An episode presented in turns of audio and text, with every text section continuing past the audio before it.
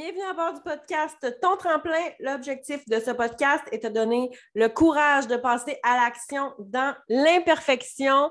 Re-bienvenue à bord. J'espère que tu vas bien. J'espère que tu passes une belle journée. Et aujourd'hui, j'ai un sujet qui me passionne la motivation. Parlons-en de la motivation. Euh, c'est une question et c'est un sujet qui revient énormément dans les réseaux sociaux. Euh, c'est une question que je reçois en privé. D'ailleurs, si tu ne me suis pas déjà, viens le faire. Instagram, Milsa euh, barre en bas underscore plante. sur Facebook, c'est Milsa 2.0, Milsa plante 2.0, excuse-moi. Et c'est ça, je disais, c'est une question qui revient énormément dans ma boîte de messagerie. Oh my God, Mel, comment tu fais pour être motivée? Ou bien, on me dit souvent, Mel, j'aimerais être motivée comme toi. Il ne faut pas penser que je suis toujours motivée. Il n'y a personne qui l'est toujours. C'est impossible. Et si tu me connais, ça fait un petit bout.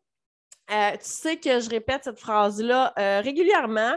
Euh, motivation is bullshit c'est, honnêtement un des plus gros mensonges, je pense, que l'humain a inventé. Euh, le terme motivation veut dire qu'on a le goût de faire quelque chose. Puis là, c'est sûr que moi, je parle d'entraînement parce que c'est vraiment ce qui me passionne, mais je pense qu'on on a inventé ce mot-là pour se donner le droit de ne pas faire les actions. C'est-à-dire que là, on va se dire Ah oui, mais moi, je ne suis pas motivée. On se donne le droit de ne pas passer à l'action parce qu'on se dit que on n'a pas le goût, nous, de faire ça. On n'est pas capable, nous, de faire ça. Pour moi, je peux te dire que la motivation vient dans l'action. ce qui veut dire que le matin, je n'ai pas envie de sortir du lit pour aller m'entraîner. Je ne suis pas une matinale et euh, comme toi, j'aime ça dormir le matin, mais je sais pertinemment que si et quand je vais aller m'entraîner, je sais que je vais, je vais me sentir extrêmement bien après. Le feeling d'accomplissement, l'énergie, les endorphines après un workout, c'est juste extraordinaire et je le sais que tu sais de quoi je parle. L'espèce de bonheur qu'on ressent après, puis la fierté aussi, on va se le dire, d'avoir fait un entraînement, c'est juste wow. le matin, quand je suis couchée, ça ne me tente pas de me lever, je pense à comment je vais me sentir après et c'est ce qui fait en sorte que je vais être capable de me lever. Ensuite de ça, si tu me suis encore là sur les réseaux sociaux, tu le sais, j'ai ma petite routine. Je bois mon jus magique et là, je me mets dans l'action. Donc, je vais aller promener le little le matin et déjà là, on revient et boum, c'est l'entraînement.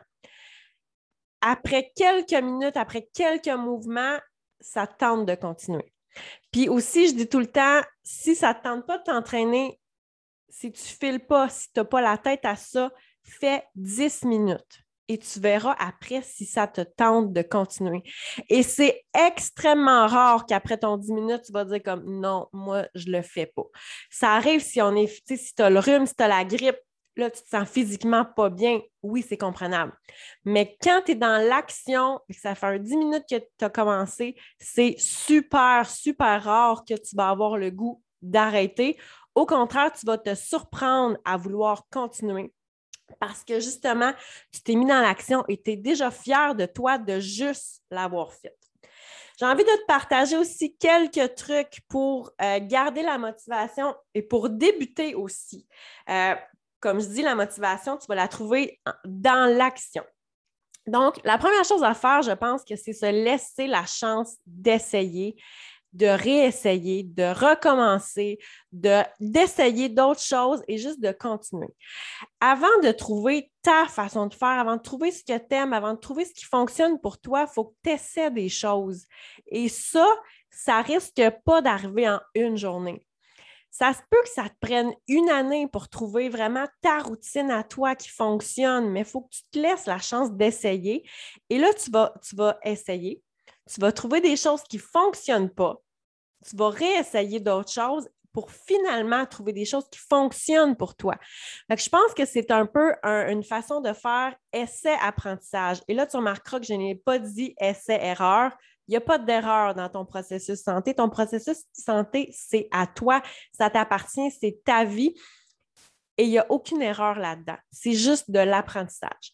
Donc, se laisser la chance d'essayer, d'essayer des choses qui sont différentes pour trouver ta façon de faire à toi. Pas celle du voisin, pas celle de ta soeur ou de ton ami, la tienne.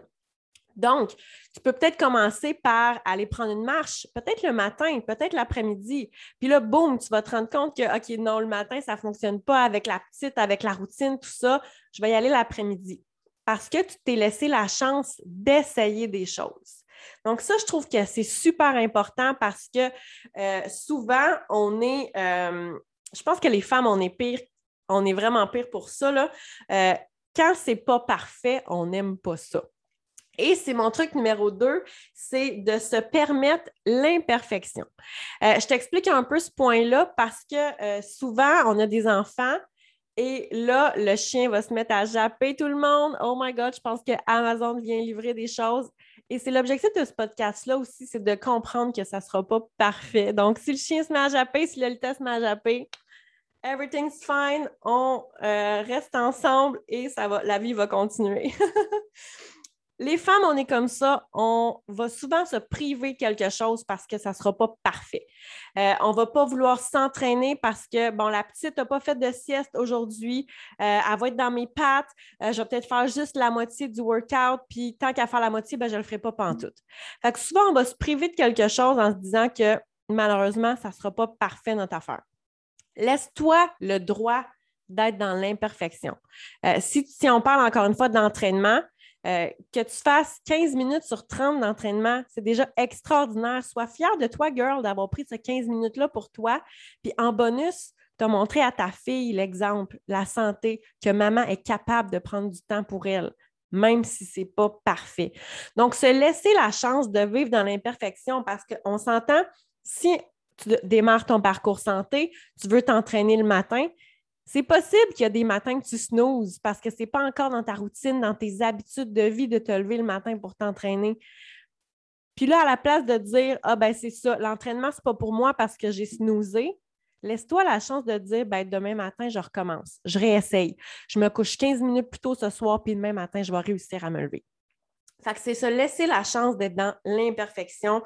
Puis comme je disais, les femmes, on est bonnes pour se taper sur la tête puis pour se dire Oh non, je ne suis pas capable, moi, parce que je n'ai pas fait ça parfaitement la première fois.